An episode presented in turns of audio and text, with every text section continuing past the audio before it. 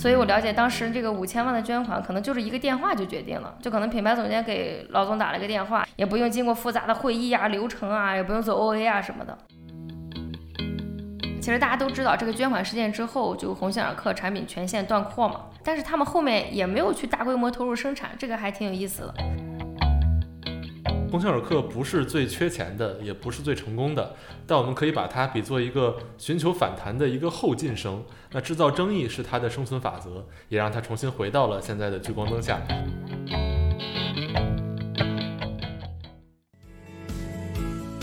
这里是鹰眼时间，一档由懒熊体育出品的音频节目，我们一起寻找体育热点背后的冷逻辑。大家好，我是易飞。年末了，现在各个播客，包括很多媒体都在做一些年终的回顾盘点。其实我们也在想，除了这种形式之外，有没有哪个公司或者是个体有足够的话题性，能够代表一个领域？或者说，当几年之后，人们如果回想起2021，提到这个公司，你就能回想起整个行业在这一年的故事。如果能找到这样的案例的话，其实是会非常有意思。那么，我们是一个体育类的节目嘛，在体育领域，我们还真的发现了一个。这样有足够争议的公司，那就是鸿星尔克。除了在河南暴雨期间因为捐款被人们记住之外，鸿星尔克它所在的运动装备鞋服领域，其实很大程度上也是现在中国体育行业的一个基本盘，因为它离消费最近，也最能代表整个体育商业的环境。而且在体育之外的一些更大的概念上，鸿星尔克其实也涉及到诸如国潮的趋势呀，还有公众层面对品牌的情绪之类的话题。其实这些都是非常值得讨论的一些社会议题。那么今天我们就来围绕鸿星尔克聊一聊这家公司它的情况，以及它背后所反映的一些大的变化。那今天和我一起录制节目的就是蓝熊体育的主笔小童老师。Hello，大家好，我是小童。那这期节目我们会围绕几个方面展开，首先会简单的回顾一下鸿星尔克的捐款事件，聊一聊捐款之前真实的鸿星尔克是什么样子的，还有就是这个品牌的发展历程。在之后我们会提炼一些让鸿星尔克来到现在位置的一些关键的操作，以及捐款的热度下去之后鸿星尔克发生的变化。最后我们会谈一谈鸿星尔克带给中国运动品牌的一些思考。那个捐款事件过去还不到半年嘛，然后相信大家也比较记忆深刻。嗯，其实这件事发生之前呢，鸿星尔克算是已经淡出大众视野了吧？这么来说，品牌上的话，他们线上线下投放也都很少，像广告啊、赞助啊，基本也都看不到。生意上的话，嗯，近几年国外品牌像耐克、阿迪、lululemon 这这些品牌在中国市场其实渗透非常快。嗯，那鸿星尔克就市场占有率跌出前十了，其实也看不见它的数字是多少，包括每年天猫双十一的榜单，其实也很难看到它了。这也算是中国运动品牌的一种现状吧，反正，嗯，但鸿星尔克这个品牌就是基本属于那种边缘化、小透明，类似于这样的角色。但是确实啊，七月二十一号这个捐款事件之后，就是这鸿星尔克也等于在网络上爆火。嗯，算下来的话，它其实是全国第二个国产运动品牌在微博上宣布捐款的。然后第一个是安踏，安踏其实这方面比较成熟嘛，其实他们每次的这种捐款的动作还都挺快的，所以这次鸿星尔克能跟上它的话，也算是反应超乎大家预料吧。这样来说，嗯，最关键的是他们捐款的数字和安踏是一样的，都是五千万。然后包括你说其他国产品牌捐款可能都不到这个数字啊，三千万、两千万左右。这五千万是什么概念呢？其实你说联想、快手，他们其实也是这个层级，他们捐款也是五千万。但这里面值得注意的是啊，那安踏捐的是五千万的现金加物资，鸿星尔克其实只有五千万的物资，它没有现金。那从业内人士来看，这里面其实有比较大的一个操作空间啊。但是网友不管这些，然后网友就说，啊，你就是捐了五千万，那就是很多。那其实这就跟他之前几年在外部给人的品牌上的这个影响力方面，就有一个比较鲜明的对比。没错，当时我记得评论区最火的一条留言是说，感觉你都要倒闭了，还捐了这么多钱。其实这就反映了大家看到这个事儿之后的一种普遍心态啊。当然了，鸿星尔克的微博小编当时跟进的速度也非常快，在微博上感谢网友帮忙充会员，也带给了大家一种有点心酸的感觉。对，没错，这些其实可以说是网友最直接的反应吧，然后还挺有意思的。等着到了第二天，这个微博上的这个热度就开始往这个直播间去转化了。然后可以给大家看一个数据哈，比如说在捐款之前，鸿星尔克的抖音直播间场均这个销售额可能在四点五万左右。七月二十二号当天，这个数字达到了一点一二亿，大家可以算算翻了多少倍。包括那一阵子，其实很多直播间主播的表达也是大家茶余饭后的一种谈资吧，类似于劝大家理性消费啊，大家说你别管，还有什么，哎，你就坐那儿吧，你不用说了，我们自己买，反正就是一些比较反差的一些对话，感觉也是在其他平台形成了这种二次传播。呃，最高潮的地方，我我觉得还是那个二十三号，就是鸿星尔克 CEO 吴荣照亲自下场带货。呃，网友就发现，哎，这个人怎么不善言辞啊，比较腼腆。然后当天还贡献了一个热搜，就说这个吴荣照是骑共享单车来的直播间，走的时候还发现共享单车被扫走了。然后这就怎么说呢？更加塑造了这个鸿星尔克就是我少说话，多干事。然后也有网友说，就有点铁憨憨这样的一个形象。所以之后，这个其实鸿星尔克就真正的成了这个夏天最具话题性和市场影响力的运动品牌了。鸿星尔克的火是一方面，但是同时其实也带来了不小的争议。有很多人觉得这件事儿本质上其实是对一个灾害的营销行为，是在利用人们的这些同情心或者说爱国热情。当然了，营销这个词本质上没有好坏之分，但是在当时的语境下，鸿星尔克一些动机和做法可能是会被人质疑的。嗯，我觉得你说的没错。但怎么说呢？其实反正这事的重点还是这个环境吧，是大事。鸿星尔克做到的是顺势而为。其实你看，七月二十五号前后开始有负面消息出现啊，包括质疑他的这个捐款的这个行为啊，包括捐款的这个金额。然后鸿星尔克也有意的降低了热度。怎么说呢？这个事件里面的一个比较重要的点就是这个品牌团队对话题的一步一步引导吧，可以说把这个热度推向了高潮。嗯，我之前去拜访过鸿星尔克的品牌总监张峰，他说他们这个品牌团队大概就有四十人左右，然后基本都是九五后。这个公司品牌预算有限嘛，所以团队基本上就是微博、B 站就是他们的主战场，所以你就可以看出这波人呢，他们的网感包括自主能动性是非常强的。所以当捐款事件开始发酵的时候，他们的反应很快。很多公司也在复盘这个事儿啊，如果真有这个事件，会不会像他们一样反应这么快，来去做一些符合社交媒体传播特点的方式去制造话题，把这个事儿像浪涌一般吧，就一波一波的把它这个气势越做越大。嗯，没错，这是他们做的很出色的一点。那至于网友说的一些濒临破产的这些财务的状况，其实我们了解到鸿星尔克当时的财务状况可以说并不糟糕。啊，我们了解到的数据是，鸿星尔克在近年来的年均流水大概在三十到四十亿左右。这个数字什么概念呢？大概是安踏的主品牌的六分之一，然后占到特步的三分之一。其实，在捐款之前，鸿星尔克整个在全国的门店数量大概有五千家，其实数量并不少。大家之所以不太了解，可能是因为这些门店大多是在三四线城市及以下，所以声量并没有网上传播的那么大。但事实上，鸿星尔克的现金流啊之类的一些财务数据可以说还不错，有的时候它的现金流会超过三六一度啊。当然了，这其中是有三六一度自己前两年在债务方面的一些自己的问题，这个我们就先不展开说了。嗯，的确是这样。总之，呃，怎么说呢？就是它虽然声量小，但鸿星尔克其实活得还不错。说到底就是走一种薄利多销的模式吧。你看它的鞋服价格一般都在一百到三百元之间，其实没有特别大的利润空间。嗯，所以代理商也不多，大部分都是靠各地的分公司自己去运营。那你跟安踏、李宁这种国内第一梯队的品牌相比啊，其实鸿星尔克大部分的精力还是放在了这个产品和渠道上。它在品牌建设方面确实投入有限，可以说是从这两年才开始逐渐进行的吧。这方面我们可以一会儿展开讲一下。嗯，所以说在捐款之前，鸿星尔克整体上处于财务还可以，但是传播声量很小的一个状态。这也能够大概解释为什么鸿星尔克能掏出那么多的钱或者说物资，在捐款之后也会引起这样的讨论和争议。不过，想要完全理解鸿星尔克这家公司以及它背后中国运动品牌的一些变化，我们还是要从他们的发展历程开始说起。嗯，好的，鸿星尔克的发展历程，嗯，用一个词形容就是高开低走。其实我觉得也代表了很多即将性品牌的一个发展道路吧。嗯，怎么说呢？其实它成立的时间还算是比较早的，可以说是第二批吧。因为第一批可能是在一九九零年左右，然后那个时候是匹克、李宁、安踏，然后这些公司成立了。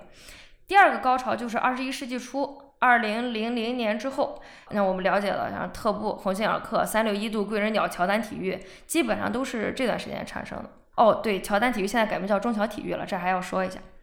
嗯，当然这些品牌大部分都来自福建晋江嘛，然后基本也都是家族企业，大家都是靠代工厂发家的。公司之间可以说既是兄弟关系吧，然后也是不断竞争的一种关系。鸿星尔克其实在起跑阶段，它算是比较领先的啊，因为它早在二零零五年就在新加坡上市了，然后只排在李宁之后，李宁应该是零四年在香港吧，这等于算是第二个在境外上市的运动品牌。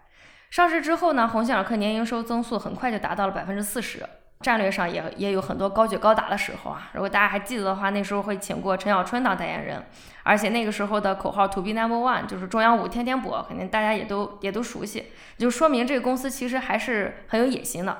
嗯，没错，当时确实对这个口号印象很深刻。那不过其实鸿星尔克的下坡来的也很快，大概在二零一零年前后，鸿星尔克就可以说开始断崖式下滑。因为当时跟很多国内运动品牌一样，它也是遇到了一个库存危机。我们可以简单说一下当时库存危机的一个背景，就是北京奥运会前后，当然也是安踏、特步等一些品牌开始上市的时候，当时很多资本都看好国内的运动品牌这个行业，不断的来投入，然后运动品牌本身也会过于乐观，一方面扩大产能，另一方面也是在线下疯狂的开店。但是呢，在后来的市场层面，其实需求并没有达到资本方面的预期。那最重要的原因还是后来遭遇了金融危机，金融危机的冲击实在是太大了。那在多种方面的因素之下，订单突然减少，然后品牌的库存越积越多，利润方面也越来越低。其实整个当时的国内运动市场都是这样的情况。在二零一零年年中的时候，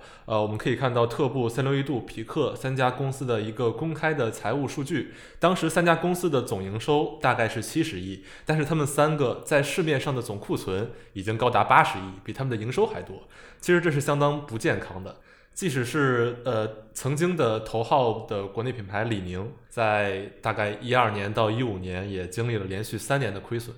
嗯，没错，鸿星尔克也等于经历了这一些。其实从零九年到一一年左右，他们品牌的门店可以看到数据是从六千家扩张到了八千家。但是市场环境如此糟糕啊，这等于往火坑里面跳。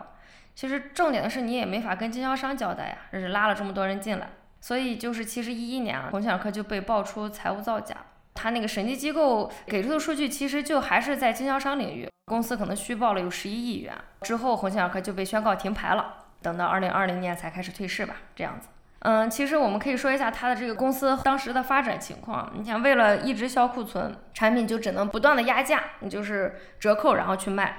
嗯，所以到二零一五年前后，鸿星尔克的毛利率只有百分之十五到百分之二十四左右。你像同期的话，李宁、安踏、特步、三六一，毛利率可能都在百分之四十以上。所以这个结果就会导致鸿星尔克的市场越做越下沉，然后公司的战略就越来越保守吧，渐渐就等于从晋江系里面掉队了。反正也是有时代的因素吧。其实当时很多晋江品牌都有这样的境遇，像并非每个品牌都能像安踏、特步这样哈，每一步都踏在一个发展的趋势上。有时候很多的时候就一件小事就能把这个公司给击垮。那比如说贵人鸟啊，就盲目扩张，它其实就是可能一个资金链的断裂就会导致整个崩盘，所以最后也不得不破产重组。像德尔惠也是盲目追求上市，最终也拖垮了公司，现在破产了。这样的案例其实有很多的。所以说，鸿星尔克当时采取了一种，在我们看来就算是一个收缩策略吧，然后保住自己那一亩三分地，然后他也不去追赶头部企业，嗯，怎么说呢？在我看来也算是一种生存之道吧。其实现在也是这样子，就是鸿星尔克现在发展也是这样，他们公司的这个管理非常扁平，CEO 吴荣照一人主管吧，总监以上大概有十来个人，然后彼此之间也很独立，没有什么可相互推诿的，然后执行力也比较强。所以我了解，当时这个五千万的捐款，可能就是一个电话就决定了，就可能品牌总监给老总打了个电话，哎，这个事儿就决定了，也不用经过复杂的会议啊、流程啊，也不用做 OA 啊什么的。所以这也是为什么鸿星尔克能反应这么快，这也是有一个原因。嗯，是这样的，可以说，直到二零一九年，鸿星尔克在很长一段时间里都是在慢慢的收缩防守、恢复元气的一个过程。那二零一九年一个标志性的事件是。公司的营收终于回到了二零一四年的水平，用一个夸张的说法，就是被偷走了五年。那从这个时候开始，鸿星尔克做的事儿可能才真正的影响到，或者说作用到他们现在今天的战略和行动。那么他们做了什么事儿呢？那就是二零年初，鸿星尔克提出的一个战略，叫做“国货新科技”。哎，是，反正这两个词大家都非常眼熟了，一个国货，一个科技，基本上是这几年国产运动品牌都在往这两个方向上去靠。没错，其实这也能说明鸿星尔克是在跟着潮流走的。那具体的表现就是，鸿星尔克终于开始再次重视品牌建设，它全国的门店都开始使用统一的这种形象标准。呃，但是这个时候，鸿星尔克也遇到了一个问题，就是因为前几年他的老底子败得差不多了，所以既想要做品牌，但是预算没有那么充足。嗯，是的，所以鸿星尔克就像我们之前说的，选择了一种比较低成本的方式吧，然后就是在社交媒体上去造势，然后其他品牌都去签大明星啊、代言人，鸿星尔克可能只是比如找 KOL，然后找自媒体去做传播，然后他们也会找一些粉丝社群，嗯，总体来说效果其实也还不错吧，但就是带来了一些争议。其实我理解是这样子的，鸿星尔克整体的这个管理比较扁平，他们就非常重于年轻人嘛。然后这位年轻人有很多好处嘛，然后反应快或者是灵活什么的，但是这种过于放权、太过信任，会不会有一些危机存在啊？其实，呃，我了解到，像吴荣照管理这个公司的很多部分，他可能不会过多于纠结于细节，他就是把握一个大方向，比如品牌的价值观这方面，然后其他的可能就放手给大家。嗯，所以就后来就大家也知道嘛，现在运营社交媒体，你要有流量的话，无非就是蹭热点啊，制造话题，挑拨情绪。嗯，这样比较有流量，但也会显得比较廉价。举个例子吧，其实去年八月的时候，鸿星尔克推出了一个叫“降谈科技”的这样的一个科技。这个字其实是由两个弓箭的弓，然后组成一个字，就是非常生僻啊，大家基本上都没见过。但恰好这个字就跟不久前李宁发布的这个“降科技”就撞车了，就是两个生僻字撞车了，所以当时在球鞋圈还是争议还挺大的。是这样的，包括在今年新疆棉之后，王一博当时和耐克解约，鸿星尔克也是第一个公开向王一博提出邀约的。那后来 H&M 遭到抵制之后，鸿星尔克也表示说愿意接收那些 H&M 波及的店员呀，包括接收那些 H&M 留下的那些空余的门店。那在今年的河南捐款之后，鸿星尔克也继续借着这个势头，在河南建了工厂，也跟河南省博物馆搞了一个联名款。在九月的时候，其实他们还有一个更大争议的事儿，就是推出过一个叫做“中国卫衣”，就是和吴京那个衣服同款的，印着“中国”两个字。当时是公司的 CEO 吴荣照亲自下场做的模特，然后宣传的推广词里用了“吴哥推荐”几个字。那这个就比较有歧义了，因为鸿星尔克的粉丝确实是管吴荣照叫吴哥，但是用在这款中国的衣服上，那显然就是在蹭吴京的名字了。的确，的确，反正总的来说的话，这些营销活动都是褒贬不一吧。你往好了解读，你说它四两拨千斤，借力打力；你往不好了说，其实这就是一个蹭热点的行为。但是这个河南捐款事件之后，其实大部分消费者对他们的这种营销还是比较买账的。然后也有很多人会想，就是嗯，鸿星尔克现在这么火，会不会动了一些其他国产品牌的蛋糕啊？因为大家这样分析啊，以前说到那个国民品牌，可能大家第一反应是李宁。然后，呃，七月份当时正好又是东京奥运会开幕，然后其实本来是安踏的主场，结果鸿星尔克突然杀出来，等于把安踏的这些目光都给吸引走了。然后它其实也等于变相的抢了李宁和安踏市场吧，我们可以这么去想。另外从这个数据方面也有一些佐证吧。然后其实你看现在鸿星尔克天猫旗舰店粉丝数已经超过一千三百万了，然后这就仅次于安踏和李宁。然后之前我们还提过，他抖音直播间的场均销量啊是四点五万，我记得。然后现在其实一个月数据大概有十九万，至少在很多人眼中，可能鸿星尔克上面只有安踏和李宁了，那就是特步、匹克啊什么的，会不会跟它匹敌啊？就大家会有一个这样的讨论。鸿星尔克的业绩肯定是有一个比较明显的上涨的。那现在在品牌火了之后，其实也留给人们一些其他的思考。就比如说，原来大家可能追求买一千块钱左右的鞋，那现在发现好像鸿星尔克这种二三百的鞋也能满足基本需求。嗯，对，这个还是挺有意思一个话题吧。因为今年可能很多消费者都在说这个国产品牌涨价的事啊，就说李宁、安踏这个鞋越卖越贵。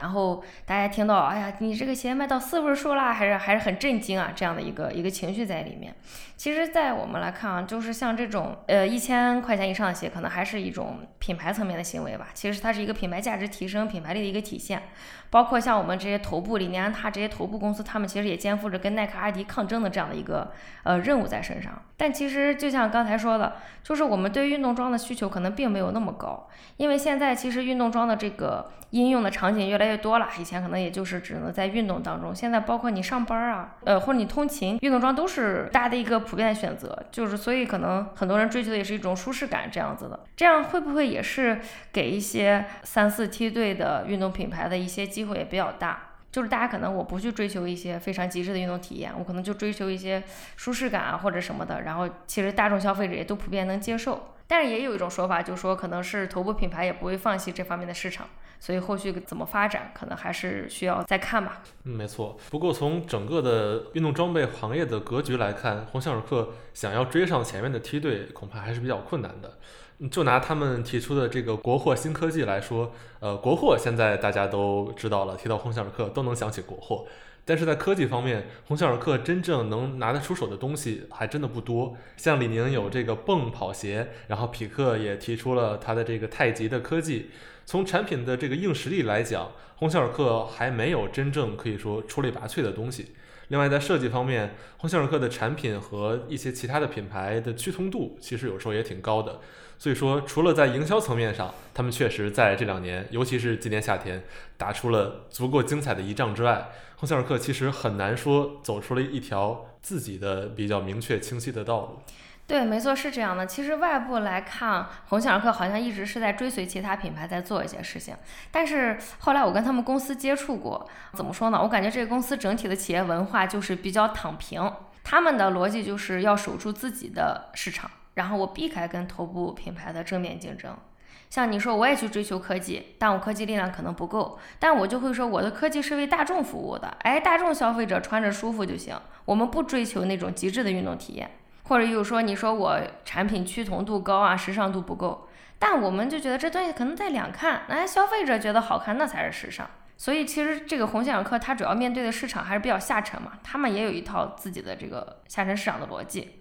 然后你从这个公司整体来看，这公司其实很独立，它就还比较特别啊。它品牌就没有外包公司，所有一切都是自己在做。然后工厂的话也都是自己的工厂，都没有外包工厂。各地的门店的话也都是分公司运营，没有代理商。然后这公司就跟其他品牌其实不太一样，它就是嗯小而灵活，但是不能借助别人的力量的话，也算是有利有弊吧。